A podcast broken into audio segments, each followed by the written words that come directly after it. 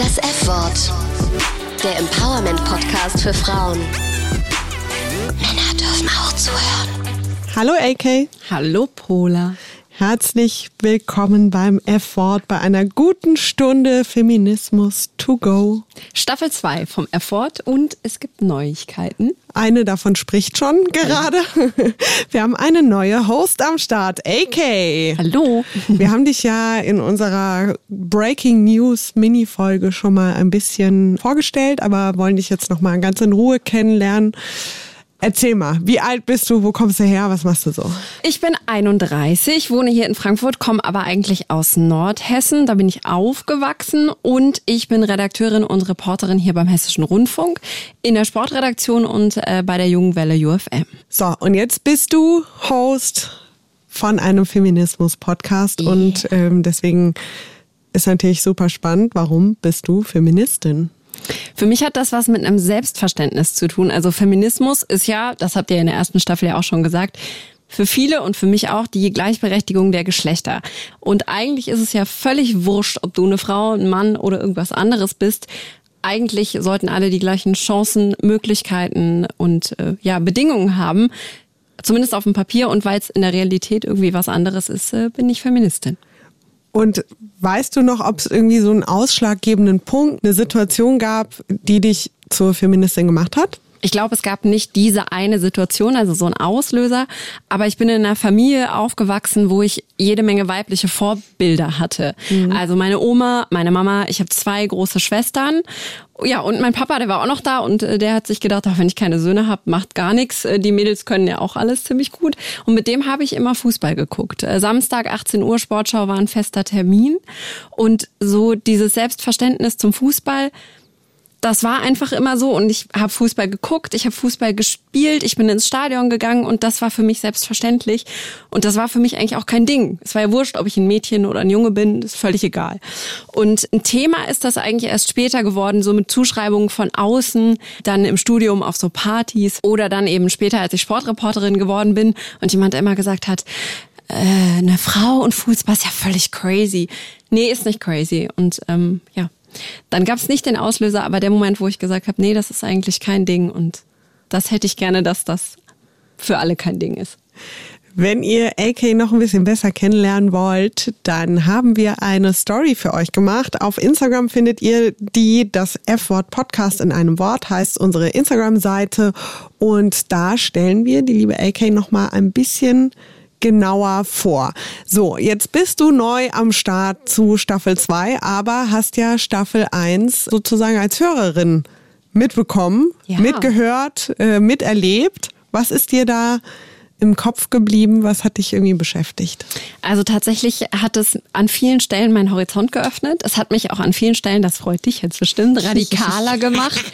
Also dass man auf, dass ich einfach auf Dinge achte, dass ich auf Formulierungen achte, dass ich auf Sprache achte, dass das eben einfach einen Unterschied macht.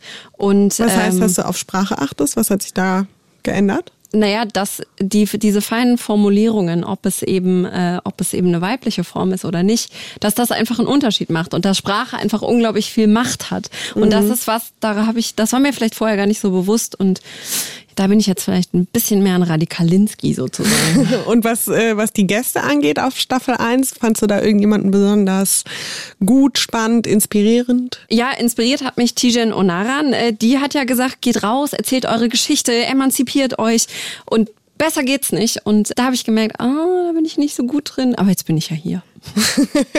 Dein feministisches Bootcamp. Oh, ich freue mich. Ich bin auch äh, voll im Mut schon. Pola, was hast du mitgenommen aus der ersten Staffel? Du hast es ja nicht gehört, du hast es gemacht. Was ist dir in Erinnerung geblieben? Ja, also ich habe es auch gehört, weil ich habe mir ähm, tatsächlich jede Folge dann äh, nach der Produktion nochmal in Ruhe angehört.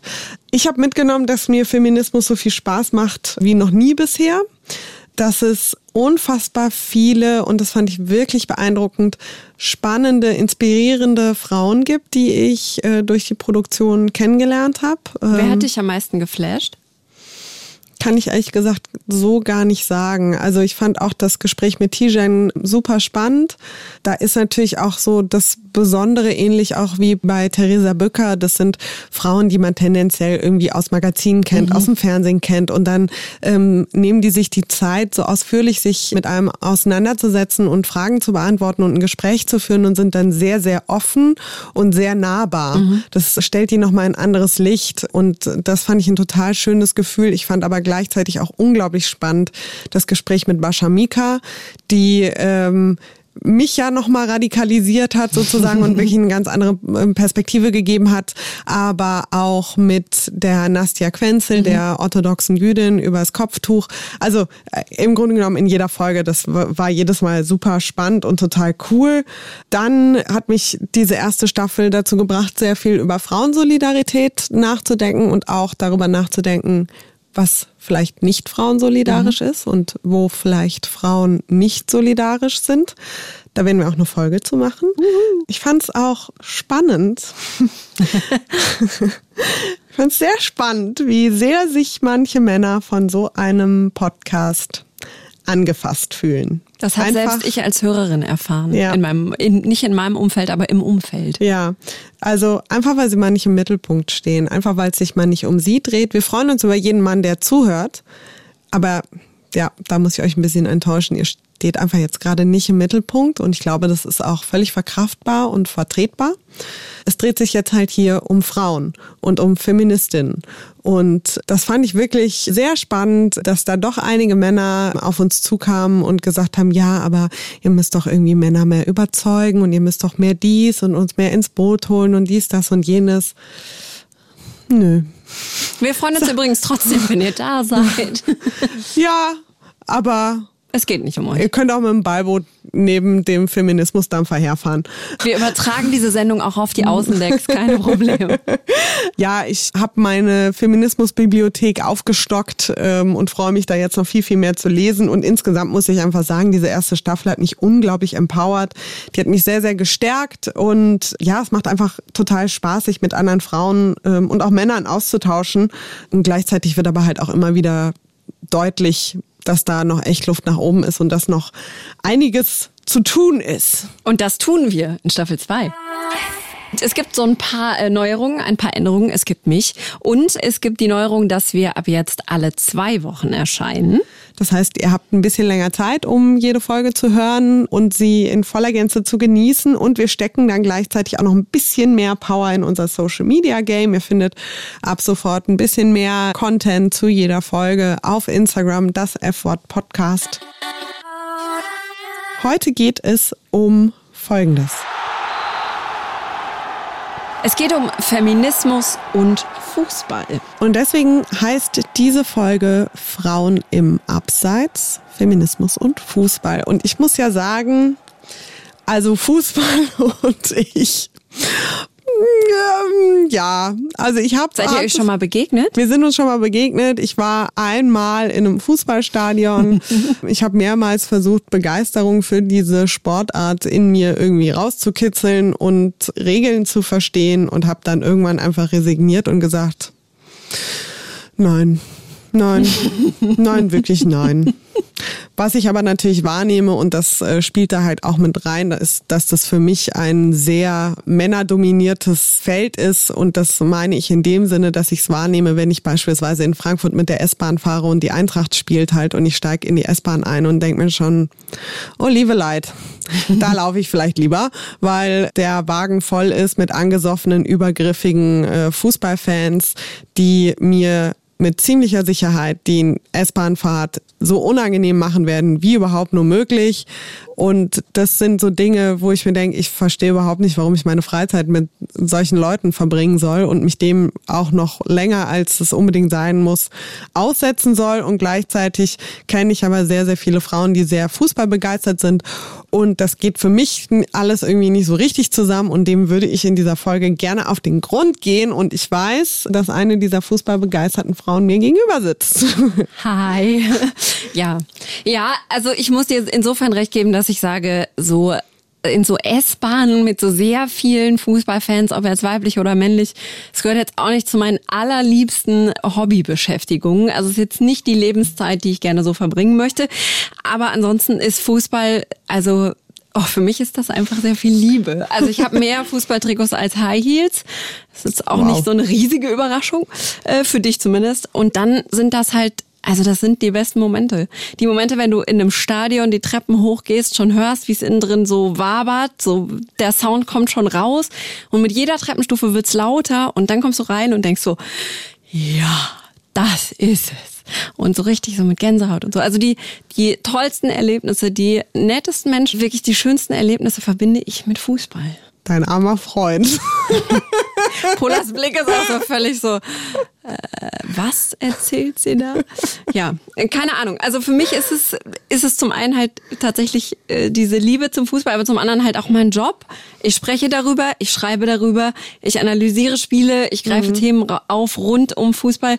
Und für mich ist das, ich habe es ja vorhin schon gesagt, einfach so eine Selbstverständlichkeit, dieses Thema. Aber warum machen wir diese Folge? Nicht, weil wir Pola am Ende zu einer überzeugten Stadiongängerin machen wollen. Ja, ich fände ja ganz auch schön. wirklich auch überhaupt gar keine Chance. Ich also, würde dir eine Pommes ausgeben. Okay. Ja, da können wir auch einfach einen Ausflug zur Pommesbude machen.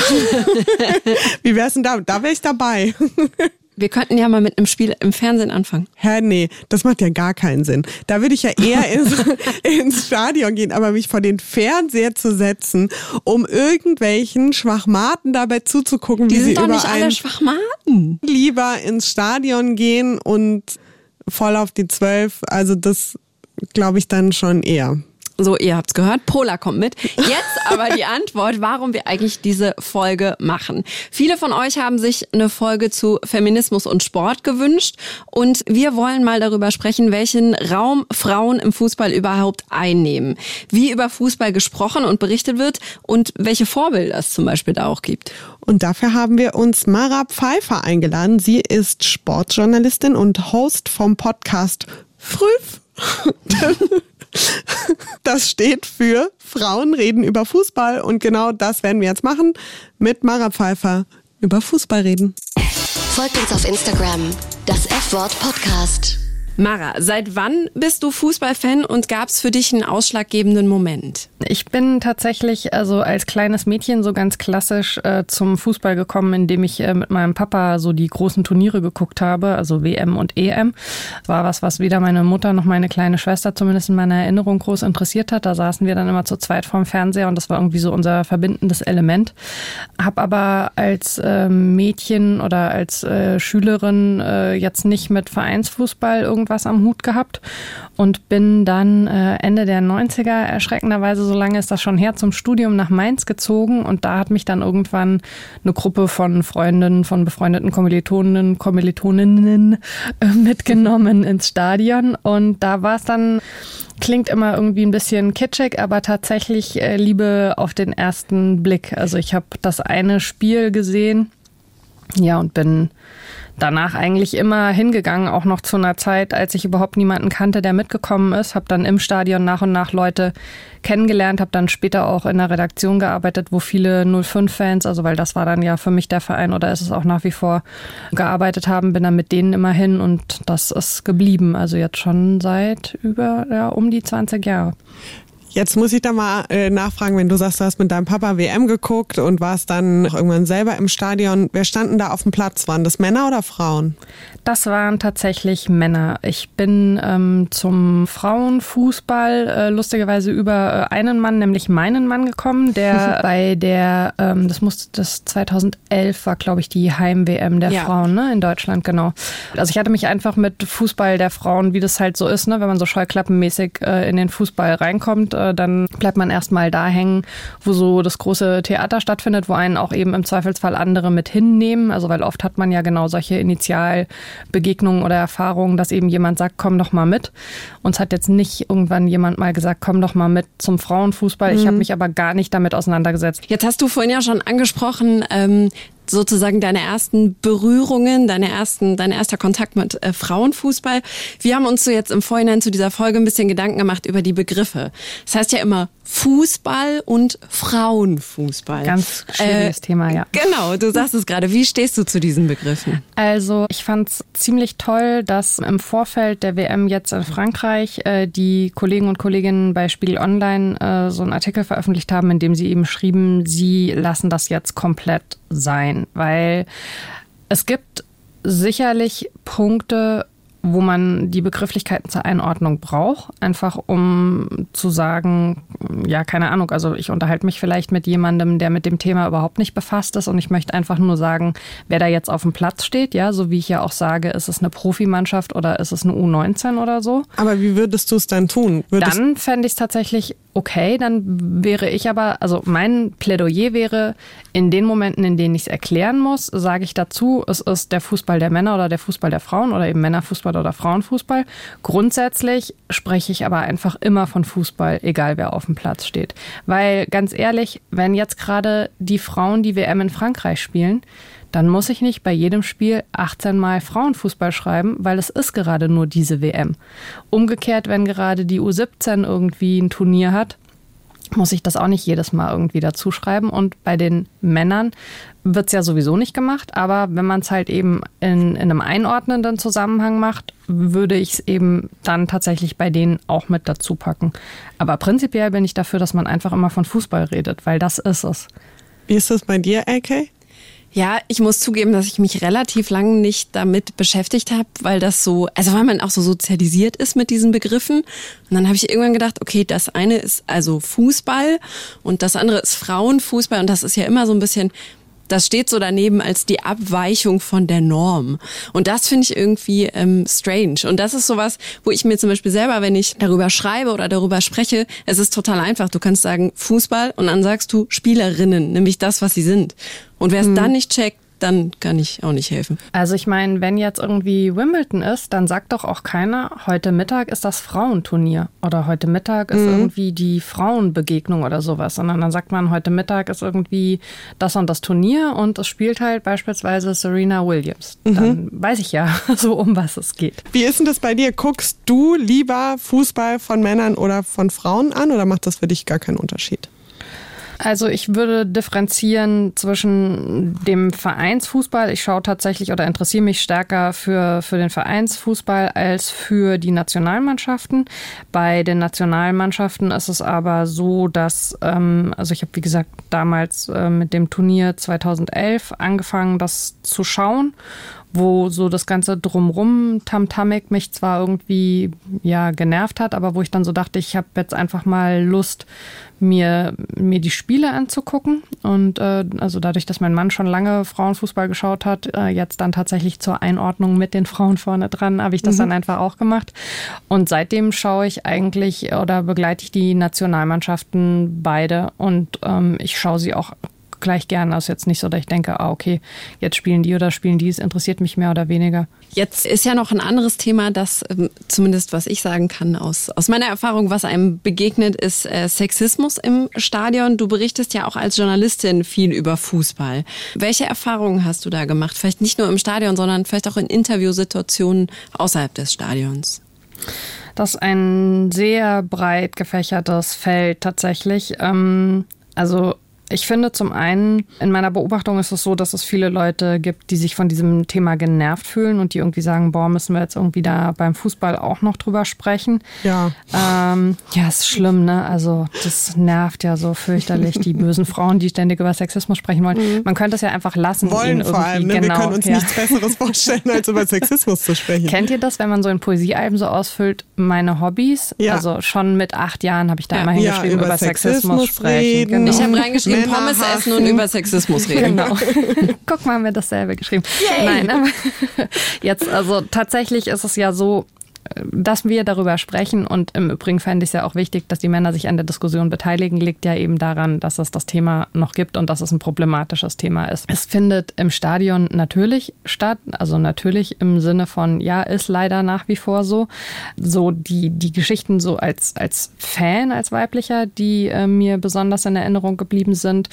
Ich habe früher zusammen mit einer Gruppe von tatsächlich, also deutlich mehr Jungs als Mädels ein Fanziel Magazin äh, mitgeschrieben für Mainz 05. Das setzt sich zusammen aus den Begriffen Fan und Magazin. Das heißt also, das sind Magazine, die Fans für Fans ähm, zu so einem ah. Selbstkostenpreis eben erstellen. Ah, genau. okay, cool. Ja, und bei Mainz 05 äh, gab es da als Nachfolge Fanzine von eben also wilden Vorgängern irgendwann eine Zeit lang äh, das wunderschöne Heft Die Tortur. Und da habe ich eben mit äh, einigen Kollegen und Kolleginnen dran mitgeschrieben und wenn die dann eben also entsprechend fertig waren, wir die vorm Stadion immer verkauft. Und mhm. da gab es echt die absurdesten Situationen. In meiner Erfahrung ist es so, dass oft die Fans der anderen Mannschaft eher abfällig oder ausfällig werden, was nichts damit zu tun hat, dass die jetzt irgendwie die größeren Arschlöcher sind, sondern ich glaube, bei den eigenen, in Anführungszeichen, Frauen hat man eher noch so einen Schutzraum, den man irgendwie zugesteht. Also die geht man vielleicht weniger an, als wenn es jetzt eben ähm, die, die weiblichen Fans der anderen Mannschaft sind. Und da dann halt so der Klassiker, ne? Irgendwelche Fans, die irgendwie mir dreimal so ein Heft abkaufen und dann wundere ich mich und sage so, ja, ist ja interessant, wieso äh, habt ihr dann irgendwie so ein großes Interesse an der Mainzer Fankultur? Und dann grinst der eine halt und sagt, ne, die Mainzer Fankultur interessiert mich gar nicht, aber immer wenn du dich vorbeugst, sehe ich deine Titten. Ich so, ah, okay, alles klar. Oh, wow. Also solche Sachen halt, mhm. ne?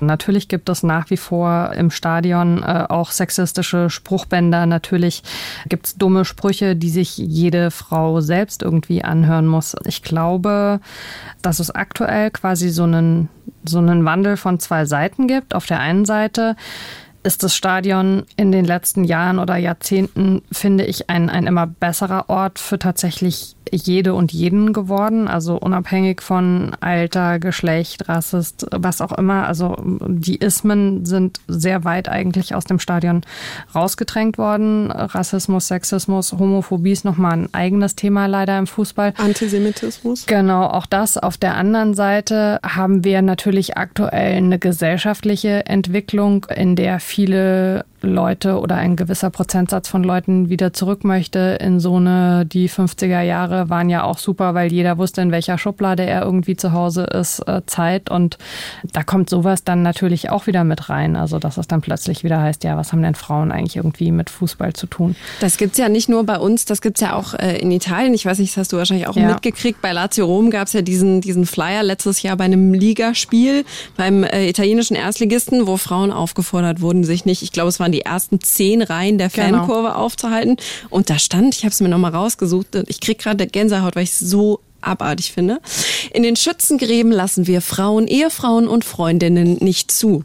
Frauen seien zu weich und hätten kein wirkliches Interesse am Fußball und würden auch nur ins Stadion kommen, um sich eigentlich einen Mann zu angeln. Es gab auch irgendwie so ein, so ein Banner bei einem deutschen Verein, war das nicht von Dynamo, Dynamo Dresden? Dresden ja, ja hieß, genau. Eure, das, äh, das, das schlechte F-Wort. Das war beim Spiel gegen St. Pauli und da, da stand äh, drauf, ihr müsst heute Abend hungern, weil eure Fotzen mit euch im Block rumlungern.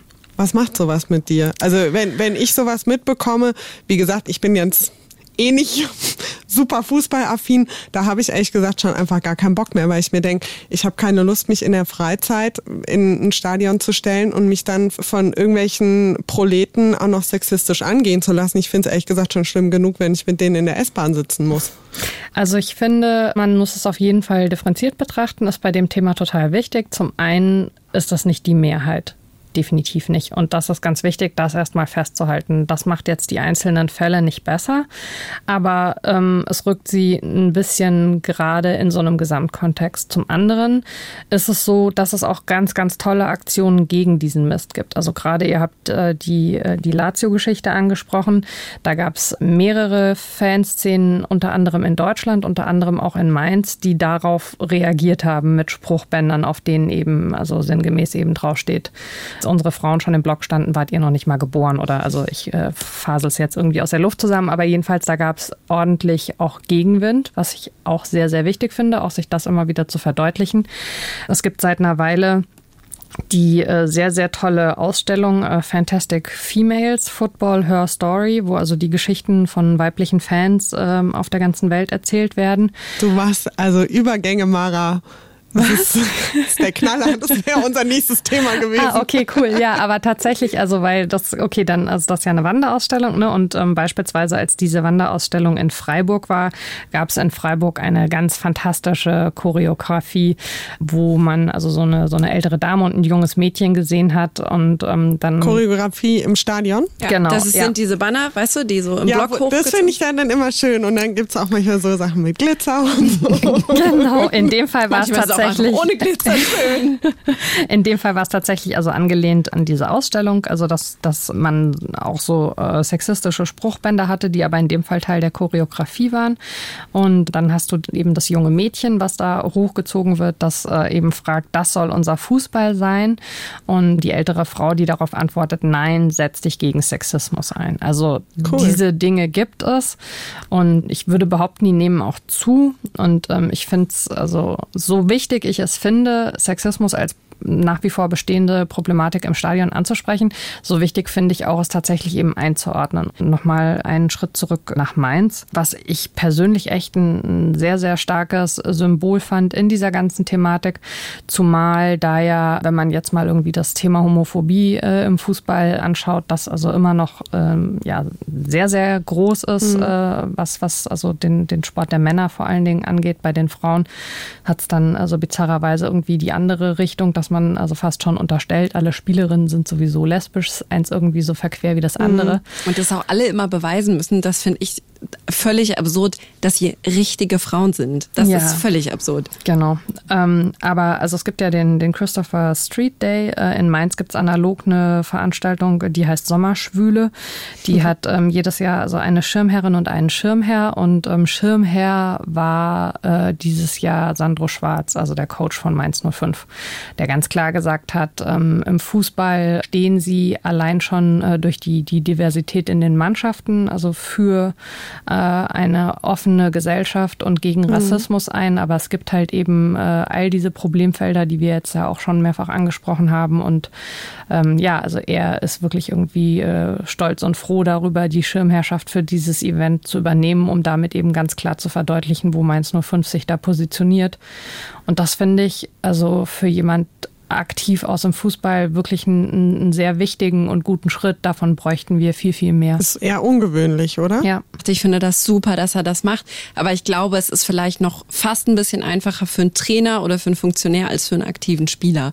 Also es gibt keinen aktiven Fußballer, der sich äh, in Anführungsstrichen geoutet hat. Das ist schon krass. Ja, also man hätte sicherlich äh, damals, 2014 war das, ne, die Hitzelsberger Geschichte, sich äh, erhofft, dass das dann andere nachziehen. Also Hitzelsberger hat sich ja nach der aktiven Karriere dazu entschlossen, eben damit an die Öffentlichkeit zu gehen, zu sagen, er ist eben schwul und das und das hat das für ihn in diesem Profigeschäft bedeutet. Und da gab es ja auch Leute, also ich habe damals komplett irgendwie meinen Respekt vor Jens Lehmann verloren, der dann irgendwie Wer ist das? Äh, der ehemalige Nationaltorhüter genau und ähm, der äh, hat halt also in einer Generation oder in überschneidenden Generationen mit Hitzelsberger irgendwie gespielt und hat sich dann echt zu der Aussage hinreißen lassen vor laufenden Kameras. Also wenn er das damals schon gewusst hätte, hätte er sich mit dem so im Duschraum ja schon irgendwie unwohl gefühlt. Hoppala wo du dir echt nur so denkst, oh, also wirklich ganz so sexy, dass man jetzt Angst haben muss, irgendwie jeder schwule Mann springt dich an, bist du tatsächlich nee. auch nicht. Und also Vielleicht waren es doch ein paar Kopfbälle zu viel. Ja, genau. Du hast ja eben schon die, um, um mal wieder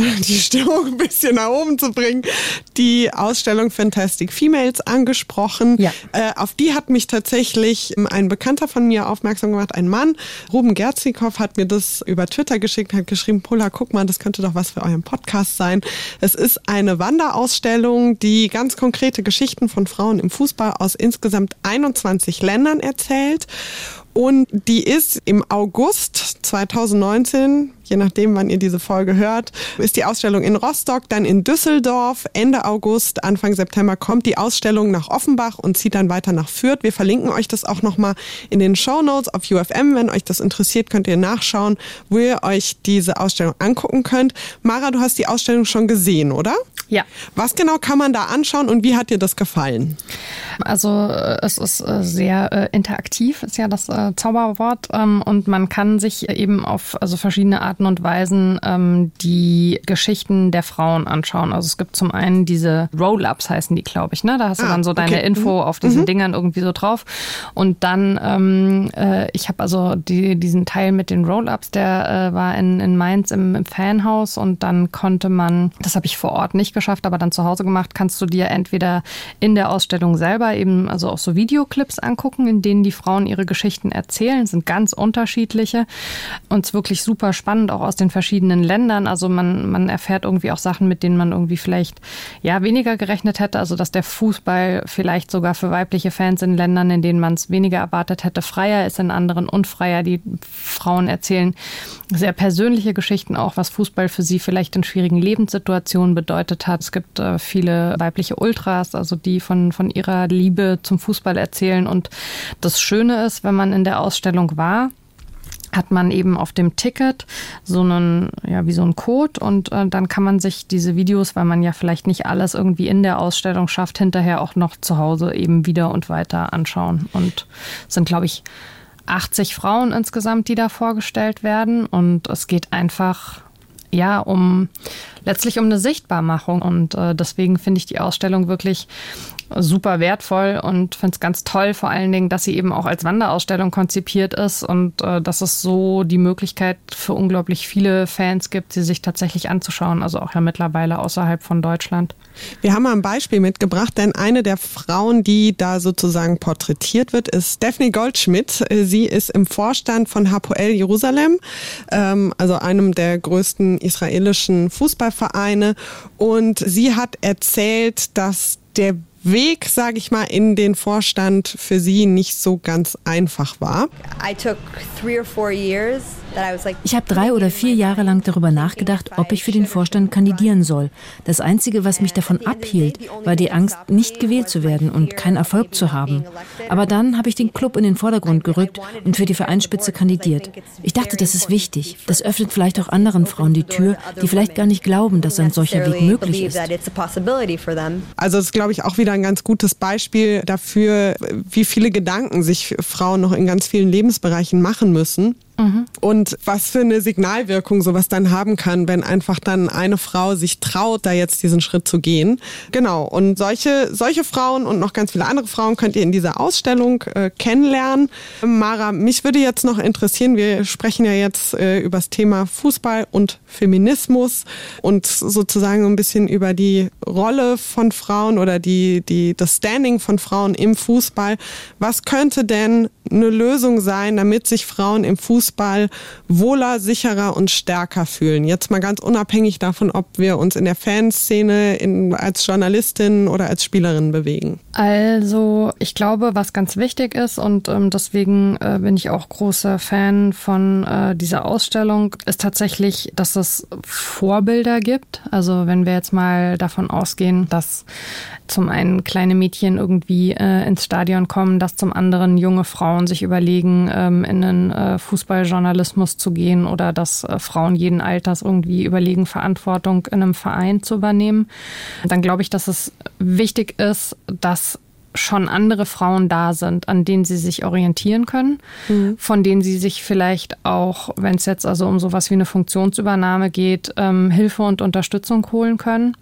Ich finde, Zwei Sachen dazu. Also zum einen finde ich es wichtig, ähm, dass das bei dem Feminismusbegriff, es gibt ja viele Leute, die den äh, kritisch sehen, weil sie sagen, das ist irgendwie so ein Männer gegen Frauen oder weil sie da rein interpretieren, da ginge es jetzt irgendwie drum, dass äh, jetzt dann also Frauen quasi. Das Matriarchat. Äh, ja, genau, die Männer damit irgendwie ablösen, vorne wegzurennen und dabei also dann, äh, ohne pauschalisieren zu wollen, nicht so richtig links und rechts zu gucken, was da eigentlich passiert.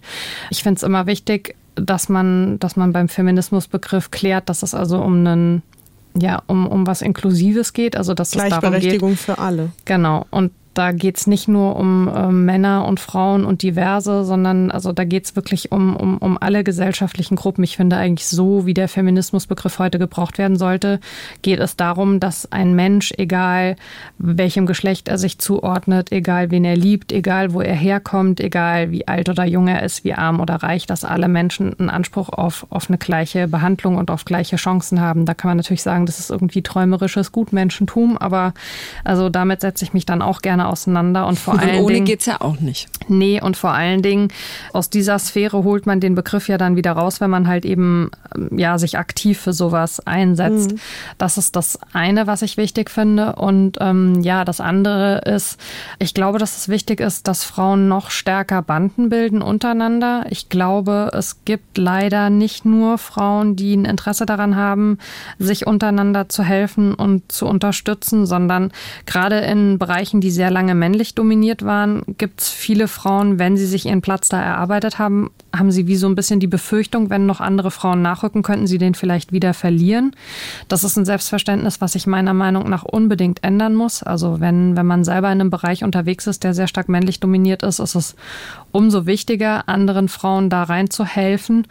Und ähm, ja, dieses sich gegenseitig zu unterstützen, ähm, ist, glaube ich, ein, ein ganz entscheidender Punkt, weil es ist einfach in jedem Lebensbereich so, dass man ja, also ganz platt, gemeinsam mehr erreicht als irgendwie jeder alleine. Also wenn man alles zusammen auf einen Haufen wirft an, an Energie und an Willen und an Lust, dann ähm, kommt halt mehr dabei raus, wie wenn jeder so im stillen Kämmerlein vor sich hinstrampelt. Und ähm, das ist, finde ich, ganz wichtig. Amen.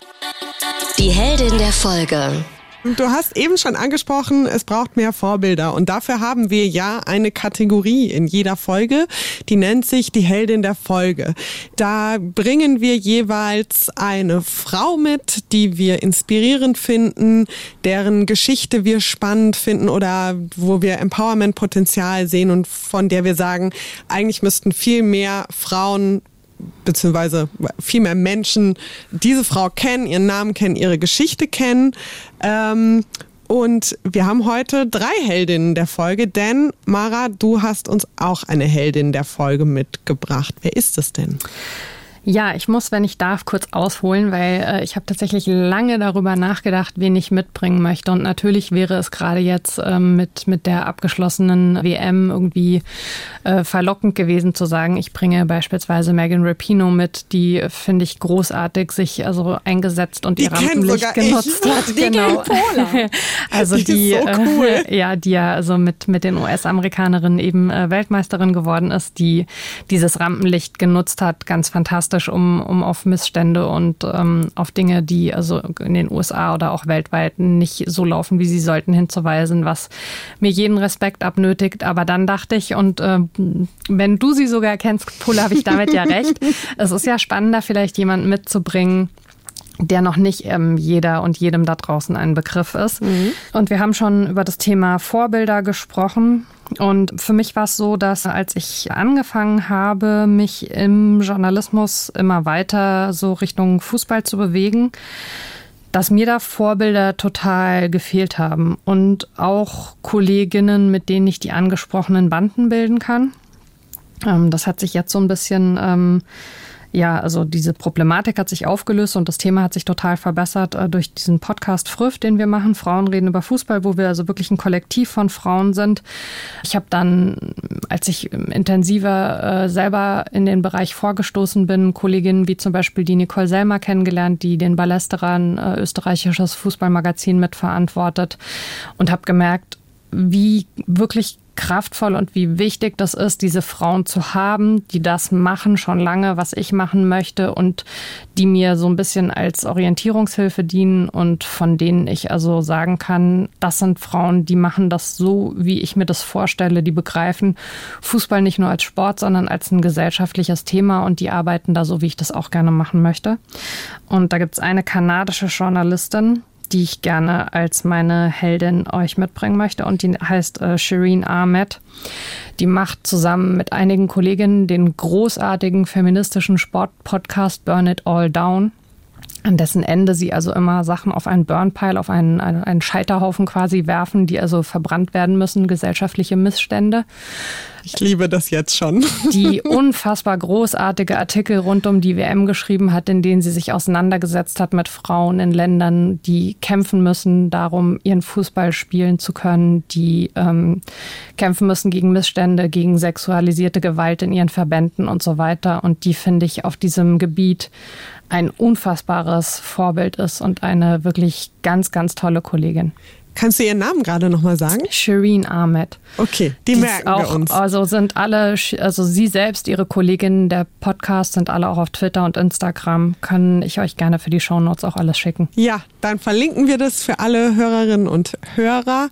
Und dann könnt ihr euch auch angucken. Und unsere Heldin der Folge findet ihr sowieso auch immer auf Instagram.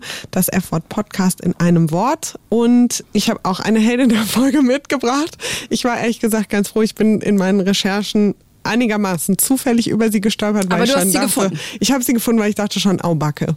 Aubacke. Also wen, wen zauber ich da jetzt aus dem Hut, weil ich habe ja wirklich überhaupt gar keinen Plan. Aber ich bin sehr jetzt sehr begeistert von der Frau, die ich gefunden habe. Und zwar ist äh, meine Heldin der Folge, Folge Macarena Sanchez. Kennt ihr die? Aus Argentinien. Ich bin schlecht mit Namen. Wenn Ich du auch. was sie gemacht Es hat, kann ich dir wahrscheinlich Yes! sagen. Voll in die Ecke gestellt, die zwei Expertinnen hier. Huh. So, okay. Sehr gut, bin ich zufrieden mit mir. Also, meine Heldin der Folge kommt aus Argentinien. Für alle, die in Erdkunde jetzt vielleicht nicht ganz so bewandert sind, das ist ganz unten westlich von Chile in Südamerika, ist ein Land, in dem Fußball offenbar ein Riesending ist solange er von Männern gespielt wird. Kurz zur Situation in Argentinien. Da gibt es immer wieder teils gewalttätige Unruhen. Die Situation von Frauen ist sehr prekär. Der Deutschlandfunk hat berichtet, dass in Argentinien alle 30 Stunden eine Frau umgebracht wird. So, das ist der Kontext, das Land, äh, in dem Macarena Sanchez lebt und äh, Fußball spielt. Ja, Sie ist genau. 27. Sie hat unfassbar lange braune Haare und auf dem linken Unterarm äh, hat sie ein großes Porträt von Frida Kahlo tätowiert, denn die ist ihr Vorbild, hat sie erzählt, weil sich Frida Kahlo in einer Macho-Gesellschaft ähm, immer wieder einen Platz erkämpft hat, obwohl sie ständig sehr herbe Rückschläge in Kauf nehmen musste. Und dieses einen Platz erkämpfen, das macht Macarena Sanchez auch im Moment. Sie hat sich nämlich Anfang des Jahres mit den argentinischen Fußballfunktionären angelegt, denn ja, Sanchez spielt seit 2012 für den Erstligisten Deportivo UAI Urquiza und hat dann dieses Jahr vom argentinischen Verband AFA, AFA verlangt, dass Profifußballerinnen bitteschön jetzt mal anerkannt werden. Und daraufhin wurde sie suspendiert und ist seitdem arbeitslos. Das Ja. hat sie nicht auf sich sitzen lassen und hat den Verband verklagt. Sie wirft denen konkret vor, dass Frauen im Fußball Bezahlung und Rechte verweigert werden. Man muss dazu wissen, Sanchez äh, hat für einen Spitzenclub gespielt, der deutlich erfolgreicher ist als das Herrenteam des Vereins. Also wir sprechen hier von erster Liga bei den Frauen und dritter Liga bei den Männern. Jetzt ratet ihr beiden, Malmara und AK, was verdienen die Spielerinnen äh, aus Sanchez ehemaligem Team im Monat?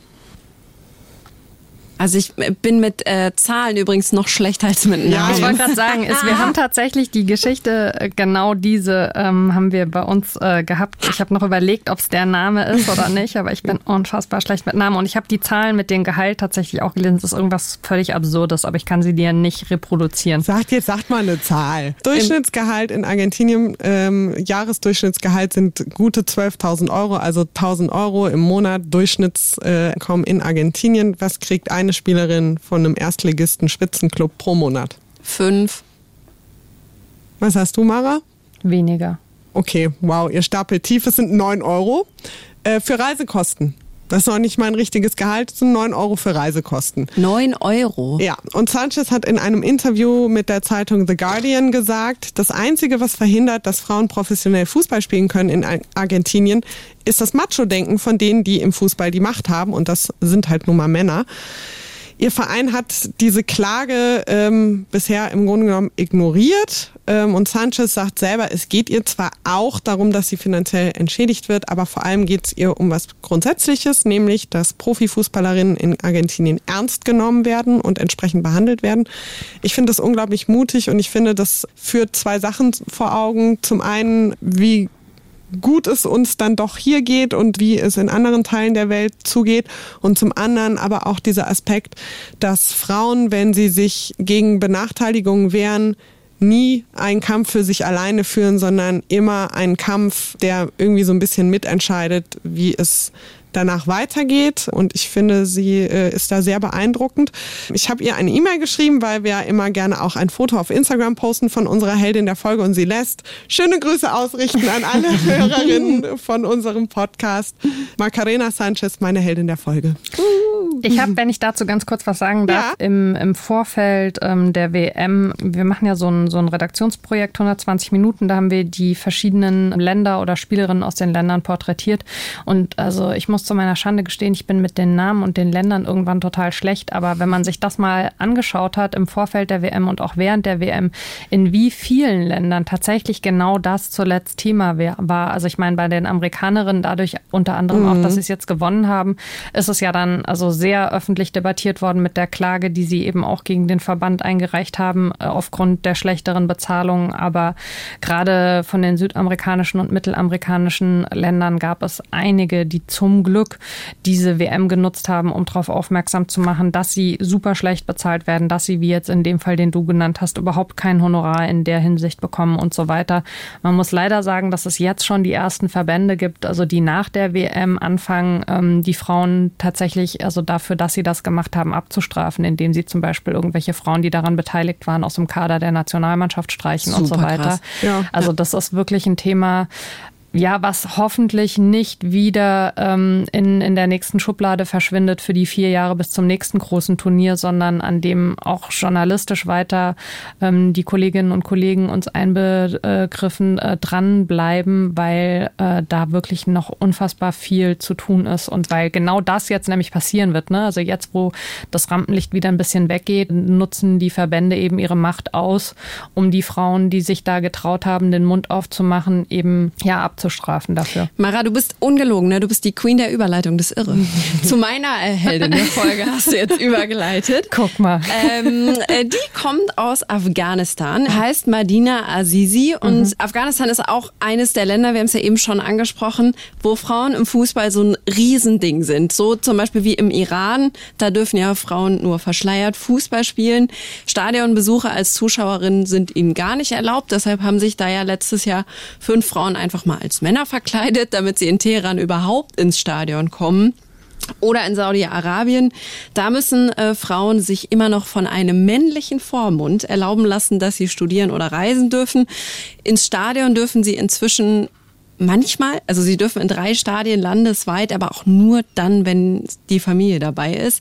Und Madina Azizi, meine Heldin der Folge, die kommt aus Afghanistan, da gibt's immerhin ein Frauennationalteam, die spielen, da habe ich mir angeschaut, mit diesen Sporthijabs, mit Cappies, mit offenen Haaren, also ganz vielfältig. Und sie war da Torschützenqueen, äh, hat in diesem Verband mitgearbeitet und hat sich da eben für den Fußball von Frauen für Frauen stark gemacht. Und in Afghanistan, für alle, die das vielleicht nicht wissen, sind Korruption und sexualisierte Gewalt gegen Frauen im Fußball ein Riesenproblem. Madina Azizi hat auf diese, sie nennt es so, sexuellen Angebote der männlichen Verbandsmitglieder ähm, ist sie nicht eingegangen und sie hat noch was gemacht, sie hat es öffentlich gemacht. Und dann hat sich der Verband gedacht, was machen wir mit ihr? Klar, wir feuern sie. Und seitdem wird Madina Azizi bedroht, ihre Familie auch. Die kriegen jede Menge Hass ab, weil sie für Frauenrechte kämpft, weil sie Fußball spielt. Inzwischen trainiert sie wieder eine Mädchenmannschaft und äh, damit ist sie für viele afghanische Frauen ein Vorbild. Und als ich ihre Geschichte gelesen habe, da ist mir irgendwie nochmal klar geworden, das, was du auch schon gesagt hast, Pola, wie ultra privilegiert wir sind. Also wenn ich jetzt Lust habe, Fußball zu spielen, dann mache ich das. Und äh, deshalb ist sie meine Heldin der Folge, die hat mich mega beeindruckt. Und ihre Story, die könnt ihr euch nochmal angucken bei den KollegInnen von Arte. Die haben eine Doku über Madina Azizi gemacht. Die gibt es noch bis 5. September online und wir und packen euch, die ist super und deshalb packen wir euch den Link in die Show Notes auf jofm.de. Ich finde es total richtig und auch wichtig, darauf hinzuweisen, ähm, dass äh, wir hier, ich sag mal, im westlichen Europa in vielerlei Hinsicht privilegiert sind. Ich finde es aber auch wichtig, darauf hinzuweisen, diese Privilegien sind nicht einfach irgendwie so passiert, sondern nee. sie sind tatsächlich eben durch Leute gekommen, die eben den gesellschaftlichen Wandel ähm, an ja, anleiern, anschieben, die sich genau da engagieren. Das passiert in, in vielen Ländern aktuell eben genau auch auf, auf dem Gebiet, über das wir jetzt gesprochen haben, Fußball und Feminismus. Und ja, auch da ist es wichtig, finde ich, also sich zu unterstützen, gegenseitig über den Tellerrand zu schauen und auch hier, selbst im Angesicht der Privilegien, die es schon gibt, nicht nachzulassen, weil die verschwinden sonst auch wieder. Absolut, also das fiel mir auch gerade nochmal ein. Also wir wollen damit nicht suggerieren, dass es uns hier irgendwie so äh, super gut geht und wir hier keine Probleme haben und sich niemand mehr beschweren darf. Ich glaube, da geht es einfach so ein bisschen um die Verhältnismäßigkeit, dass genau. man sich auch einfach nochmal bewusst wird, was haben wir und unsere Vorkämpferinnen eigentlich schon erreicht. Und ähm, was muss noch gemacht werden? Ja, genau, was muss noch gemacht werden und einfach das auch so ein bisschen in globalen Kontext zu setzen und sich immer wieder bewusst zu werden, dass Feminismus, ich bin ja der Meinung, das ist quasi das ist, ist nicht Theorie, sondern das ist Handlung, dass das was ist, was in einem globalen Kontext gesetzt werden muss und dass man da sich immer bewusst sein muss, wie es im Rest der Welt aussieht. Auch natürlich, wenn es in anderen Ländern beispielsweise besser aussieht, muss man sich das auch be bewusst machen, aber eben auch sich klar zu machen, wie, auf welchem Level Frauen in anderen Ländern der Welt noch kämpfen müssen. Mara, vielen, vielen Dank, dass du da warst. Ich fand das ein super interessantes Gespräch mit dir. Ja, danke vielen Dank. euch für die Einladung. Hat Spaß gemacht. Und willkommen in der Bande hier übrigens ja, für heute. Genau. So, und in der Vorbereitung haben Elke und ich uns sehr viel ausgetauscht und ich hatte sehr viele Fragen, weil ich mir dachte, hm, also da gibt's ja irgendwie in diesem Fußball, da gibt's so Verbände und so Vereine und, und so, so Dachorganisationen. So Sachen, also, hm. Und eigentlich ist das für mich auch ein rein männlich besetztes Gebiet, aber irgendwie gleichzeitig haben wir ja 2019 und denen müsste doch so ein bisschen daran gelegen sein, dass das Ganze diverser wird und dann nicht immer nur weiterhin die alten weißen Männer rumhängen.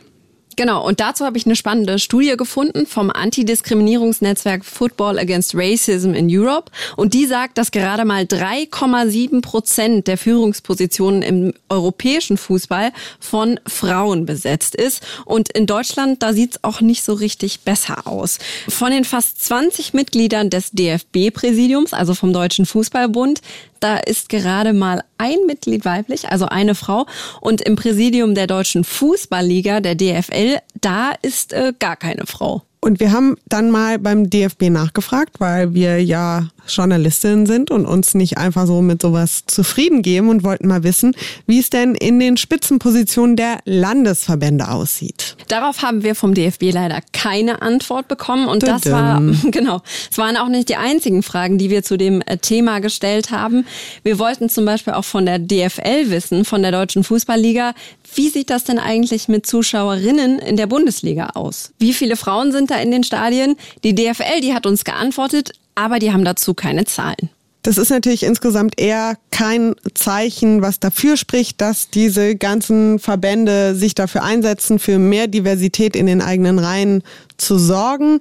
Die Infos dazu verlinken wir euch äh, gerne nochmal in den Show Notes. Die gibt's ab jetzt auch immer auf ufm.de. Da verlinken wir euch solche Dinge wie zum Beispiel Infos zu solchen Studien, aber eben auch, wenn wir Literaturtipps haben oder Filmtipps, dann äh, findet ihr alle Infos auf ufm.de in den Show Notes zur einzelnen Folge. Damit kommen wir schon zum Ende der Folge 11 deiner ersten Folge, ja. AK. Frauen ewig im Abseits.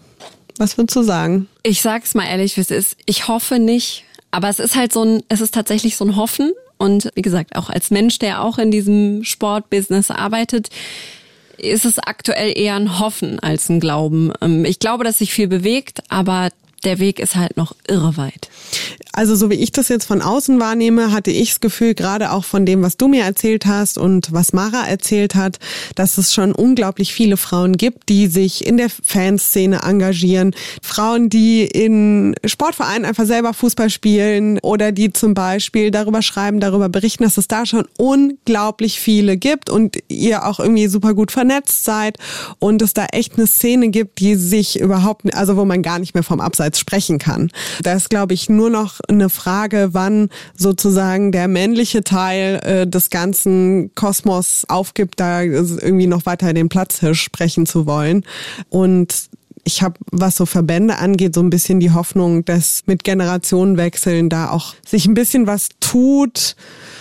Und das wird sicherlich noch ein bisschen dauern, weil Systeme reproduzieren sich, dass da sich auch in den nächsten Jahren auf jeden Fall noch was tun wird. Aber es ist halt, also grundsätzlich, da haben wir auch in der Vorbereitung drüber gesprochen, auch einfach super schwierig, sowas zu messen? Also woran misst man, ob etwas aus einer, genau. aus einer Nische rauskommt? Es ist halt oft dann auch was Subjektives. Also mhm. es passieren ganz viele, also wenn wir uns jetzt, wenn wir in, gerade im Moment, also wann immer ihr diese Folge hört, aber in, in diesem Sommer eben auf die Diskussionen schauen, die es gab, zum Beispiel rund um den Frauenfußball oder auch in den vergangenen Jahren, zum Beispiel um weibliche Schiedsrichterinnen da ist es was, wo ich denke, ja, okay, mit jeder dieser Diskussionen, mit jedem Mal, wo eine Frau sagt, es ist nicht richtig, dass ihr das als nicht normal empfindet, bewegt sich wieder was. Und was du sagst, ist richtig. Wir sind, glaube ich, gut vernetzt, aber es ist eben auch noch äh, dringend nötig, dass wir gut vernetzt sind. Als Frauen zum Beispiel im, im Sportbusiness, im Sportjournalismus, aber zum Beispiel auch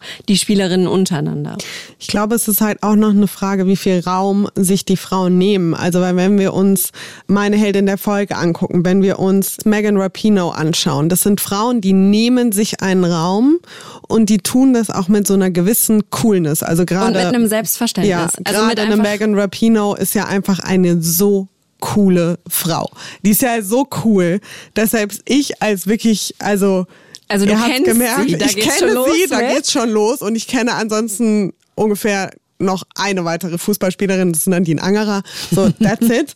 Aber Megan Rapino kenne ich und ich habe dieses Video von ihr, wie sie diesen Siegerinnen-Tanz da auf der Bühne gemacht hat, ungefähr 83 Mal geguckt und mir gedacht, Alter, wie cool. Was für ein mega Boss-Move.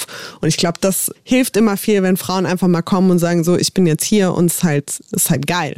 So. Ja, und vor allen Dingen, weil es eben auch ein anderes Selbstverständnis transportiert, weil irgendwann halt auch nicht mehr die Frage gestellt wird, ist es jetzt irgendwie völlig crazy, was sie macht, sondern weil sie es einfach macht. Und mhm. das ist was, wo ich wirklich sage, davon braucht es viel, viel mehr Frauen.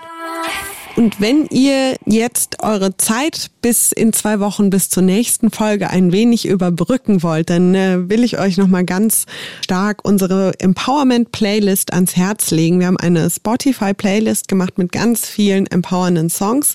Den Link dazu findet ihr auf unserem Instagram Profil. In der Bio haben wir euch die verlinkt. Und jetzt, AK, ist natürlich dein Moment gekommen, yes. auch deinen Teil beizutragen zu dieser Playlist. Denn für alle, die sie auch schon kennen, wir werden diese Playlist erweitern. Denn AK hat drei Empowerment-Songs mitgebracht, die wir jetzt auf die Playlist draufpacken werden. Welche sind das? Erstmal muss ich sagen, dass ich es super schwierig fand, weil die wirklich schon sehr, sehr gut ist. Da sind schon ganz viele Sachen drauf, die ich äh, privat super gern höre. So R&B-Rap-Sachen, aber noch nicht alles. Ich habe mitgebracht Lizzo featuring Missy Elliott. Tempo heißt der Song. Slow songs, they for skinny hoes. Can't move all of this here to one of those. I'm a thick bitch, I need tempo. Und den finde ich super, weil das ist richtig viel Body Positivity und das feiere ich sehr und außerdem hat er einen ganz guten Beat, finde ich gut. Der zweite Song, den ich mitgebracht habe, ist von der wunderbaren, großartigen Joy Dinalani.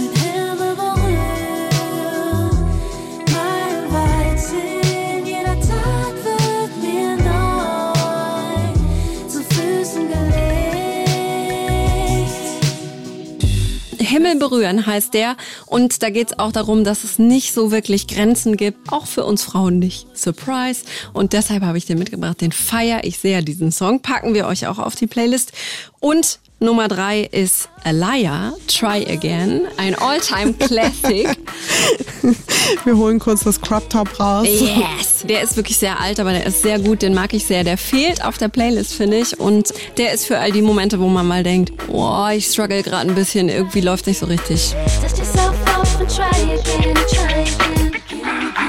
Also die äh, packen wir euch jetzt sofort auf die Playlist drauf. Abonniert die sehr gerne, hört sie hoch und runter bis in zwei Wochen, wenn es weitergeht mit Folge 12. Und dann mit Frauen und Allianzen. Wir klären, was ist Frauensolidarität und was eher nicht und wie können wir Kolleginnen und Freundinnen eigentlich richtig supporten. Und darüber sprechen wir in Folge 12 mit Ann-Kathrin Schmitz, Unternehmensberaterin und das Mastermind hinter Novalana Love. Ihr findet uns bei den Podcast-DealerInnen eures Vertrauens auf Spotify, auf iTunes, seit neuestem auch auf Soundcloud und da könnt ihr uns sehr, sehr gerne supporten. Schreibt uns sehr gerne eine Bewertung bei iTunes. Erzählt euren Freunden und Freundinnen von uns. Teilt uns in eurer Insta-Story. Oder checkt unseren Instagram-Account, das F-Wort Podcast in einem Wort. Und übrigens, wer bei Staffel 1 schon dabei war, wir haben noch das F-Wort Sticker übrig. Ein ganz paar wenige. Wenn ihr welche haben möchtet, dann schreibt uns sehr gerne entweder eine E-Mail an das fwort.hr.de oder auf Instagram und dann schicken wir euch, wenn wir da noch welche übrig haben, sehr gerne ein paar zu. Bis zum nächsten Mal. Tschüss. Das F-Wort ist eine Produktion des Hessischen Rundfunks für UFM. Moderation Pola Natusius und Ann-Kathrin Rose. Redaktion Anke van der Weyer und Marvin Mendel. Grafik Marta Czernek.